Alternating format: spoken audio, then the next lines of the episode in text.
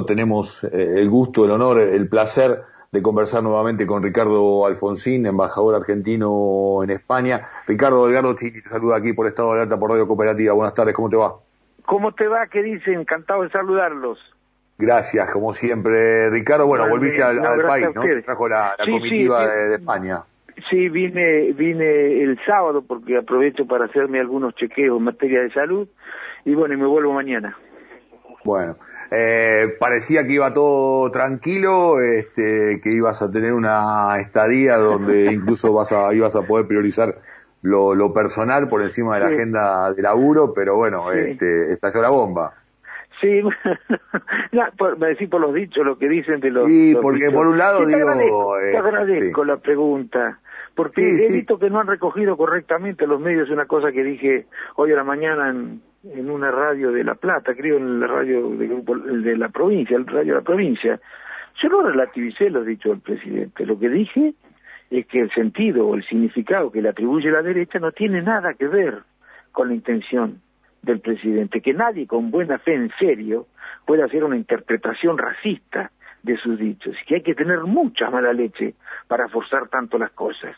Y que me, como me insistían sobre el tema, dije, mira, me parece que tenemos que empezar a hablar no de problemas que no existen, de dichos que no tuvieron la intención, que la derecha dice que tuvieron, para empezar a hablar en serio de los problemas que tenemos los argentinos. Y me gustaría que la derecha dijera cuáles son sus soluciones o cuáles son sus propuestas para enfrentar estos problemas. Y son exactamente las mismas que las del 2015 al 2019, porque tal vez la sociedad, si se le habla con tanta claridad, mm, bueno, comprenderá que, no es la alternativa eh, adecuada en, este momento, ¿no? De todas maneras, digo unas expresiones que se que deja picando este, una situación de controversia tanto interna, local, como, este, por ejemplo, regional.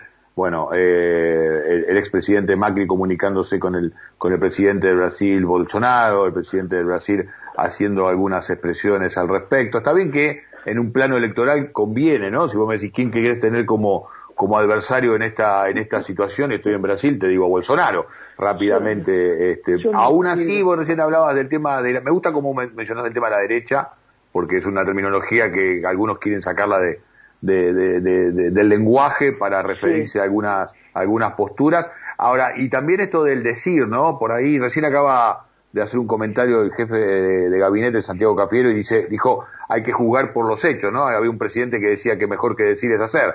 Así que por ahí va la cosa también. Sí, claro, mira, yo no sé, a mí me parece que hay algunos que magnifican, que tratan de aprovechar eh, eh, cualquier cosa para tratar de sacar partido y que eh, son capaces de, hacer interpretaciones de mala fe respecto de los hechos o de los dichos con el propósito de colocar al otro en una posición perversa o ridícula para poderlo criticar con más facilidad y obtener algún rédito. Pero a ver, es como si yo tomara al pie de la letra, a mí me parece que estas cosas hay que relativizarlas cuando Bolsonaro le dijo mendigo a la Argentina, que es un país de mendigos, de mendigos. Lo habrán llamado también para decirle que no diga esas cosas. ¿eh? Bueno, me parece que, que, hay que tener cuidado. O habrá llamado en su momento algunos dirigentes argentinos que hablaban de... Eh, y eso sí era más preocupante de los bolivianos y los paraguayos que venían acá para aprovecharse de nosotros, organizaban tours sanitarios y que, bueno, eh, nosotros éramos tolerantes con los que venían a sacarnos ventajas y a, y a, hacer cosas peores que sacarnos ventajas, como por ejemplo eh, eh, violentar el Código Penal, ¿no? Bueno, a ver, eso sí que era preocupante y, sin embargo no vi una reacción de esa naturaleza, porque no les creo, no les creo que en mm. el fondo estén preocupados por una mm. eventual connotación mm. racista que podía haber tenido el significado, no, no la tenía, yo estuve cuando lo dijo, habló de que era latinoamericanista, a eso no lo dicen, por ejemplo, latinoamericanista, pero estaban hablando de, bueno, la influencia que había tenido Europa Está bien, igual, igual corre, corre, por mi cuenta, Ricardo. ¿eh? Me parece que hay algunas cuestiones por ahí hay que confiar menos en, la, en algunos conceptos de la improvisación, ¿no? Digo, este, pero eso, esto, esto, esto corre por mi cuenta. Eso puede ser, pero yo, pues, yo te digo que siempre, siempre yo he estado en contra de esas interpretaciones de mala mm. leche que se hace cuando alguien utiliza una frase que puede, que da lugar a ser malinterpretada, pero que vos sabéis perfectamente que no fue la intención del autor de la frase. Yo me acuerdo que en algún momento alguien había dicho que había comparado algunas políticas de un gobierno con algunas que se habían aplicado en la Alemania nazi. Entonces le dijeron a ese señor que había dicho esa frase que pretendía comparar a ese presidente con Hitler, cuando no había sido esa ni por asomo la intención de, del, dirigente, ¿no? Entonces, ¿qué, Ricardo, por favor, seamos serios cuando discutimos. No, por supuesto, si no atacan a la poco a mucha inteligencia que podemos tener los, los argentinos, pero en realidad es un problema mundial, estamos viviendo una situación muy extrema de, de, de, de la mala interpretación de, del, lenguaje, una situación con el tema de, de las verdades que uno, que uno necesita escuchar, digo, eh, eh, es una tarea muy compleja la, la que se está viviendo también en el plano de la comunicación y de la comunicación política puntualmente. Pero quería preguntarte por, por, por España y en relación a la Argentina, digo, eh, tener la oportunidad de estar en un país que está dando una pelea puntual en el viejo continente contra la, la pandemia, venís a la Argentina, ya que tenés la información directa todos los días, pero cuando uno va in situ este, se movilizan otras cuestiones. Y te sumo el tema de muchos argentinos que dicen, no, me voy a buscar suerte a otros lados. Una reflexión al respecto, te pido, Ricardo, también. Sí, la situación es muy compleja en Europa y en España, todos los países de la Unión Europea es muy compleja. Yo me acuerdo cuando llegué a España me preguntaron algunos periodistas con los que estuve conversando en la embajada acerca de cómo está Argentina. Dije, igual que España, con los mismos problemas que España, con muchas preocupaciones por, por, por las consecuencias sanitarias de la pandemia, era muy grave la situación, con mucha preocupación por las consecuencias económicas de la pandemia. En todos los países de Europa ha caído el PBI, ha aumentado el desempleo, en todos los países de Europa ha aumentado la pobreza, han caído las inversiones. ¿Y qué querían? Que ocurriera lo contrario, que en el marco de una pandemia que no tiene precedentes, o por lo menos eh, en, los últimos 100 años no había ocurrido algo semejante. La economía creciera, que las inversiones aumentaran. Pero ¿qué es lo que pretendían? Por supuesto que tenían que ocurrir eh, consecuencias muy negativas y serias en lo económico. Eh, y bueno, de manera que, que las consecuencias, lo que está pasando en Europa es más o menos lo mismo que pasa en Argentina. Claro, son países distintos, ¿no? Son países desarrollados. Fíjense que, por ejemplo, la Unión Europea pone en España 140 mil millones de euros para la recuperación económica de España y de esos 140 mil millones de euros, 70 mil son a fondo perdido, es decir, que no tienen que devolver. Fíjense que nosotros estamos dando una pelea eh, por, por 45 mil millones de dólares con el Fondo Monetario Internacional. ¿no? Una deuda que se contrajo en el anterior gobierno, seguramente con las mejores intenciones, pero de manera muy imprudente, muy imprudente por el monto y por los vencimientos, porque la mayoría de ellos son a muy corto plazo, no se puede pagar.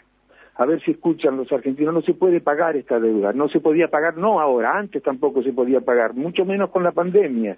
Es necesario que todos acompañen este reclamo que está haciendo el gobierno argentino frente al Fondo Monetario Internacional.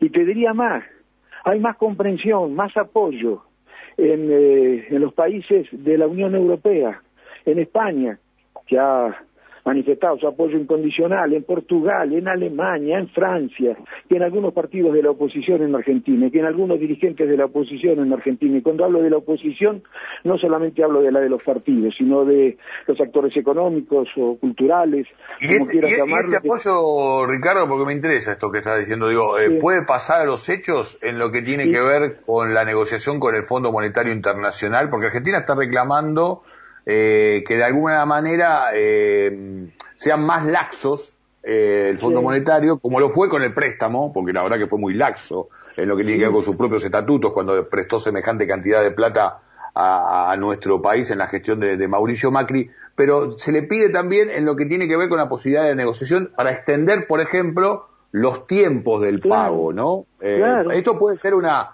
una postura oficial, por ejemplo, del gobierno de España apoyando a la Argentina. cuanto más apoyo consigamos va a ser más fácil para obtener un resultado que se haga cargo de los reclamos que viene haciendo Argentina. Para que la gente tenga una idea, nunca el Fondo Monetario Internacional dio tanta plata a un país como le dio a la Argentina.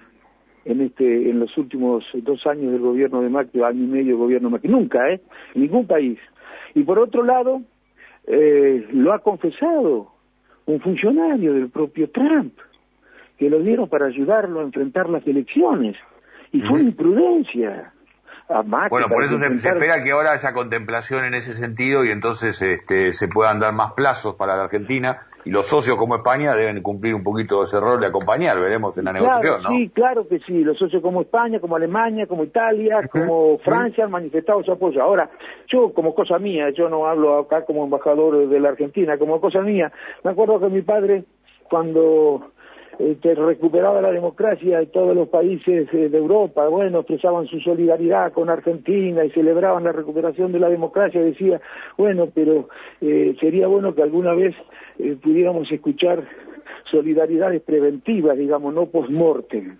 ¿no? Mm. Que alguna vez hubiera reacciones antes de que se produzcan los hechos. Sería bueno que no tuviéramos que defender ahora eh, una buena negociación para hacernos cargo de un crédito que no debía haber sido otorgado porque no estaba la Argentina en condiciones de devolverlo, eh, porque bueno, hubiera sido bueno que en su momento este, se hubieran eh, operado mecanismos dentro del Fondo Monetario Internacional, que está, es una organización compuesta por los países del mundo, para evitar que se otorguen créditos que pues luego se hacen imposibles de devolver, ¿no? Sin el inmenso sacrificio de los argentinos, porque a ver, ¿quiénes creen que van a sufrir si eh, no hay una negociación buena?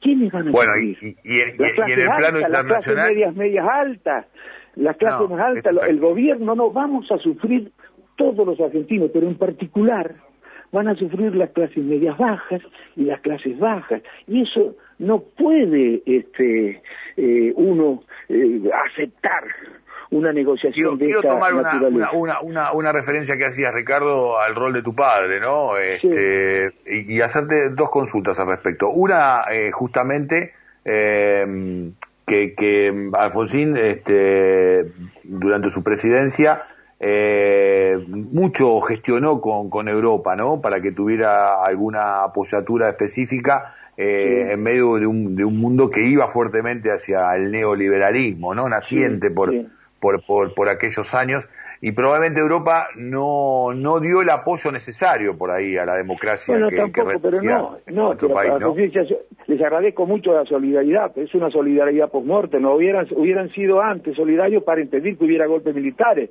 porque la verdad que eh, no se hacía demasiado, ¿no?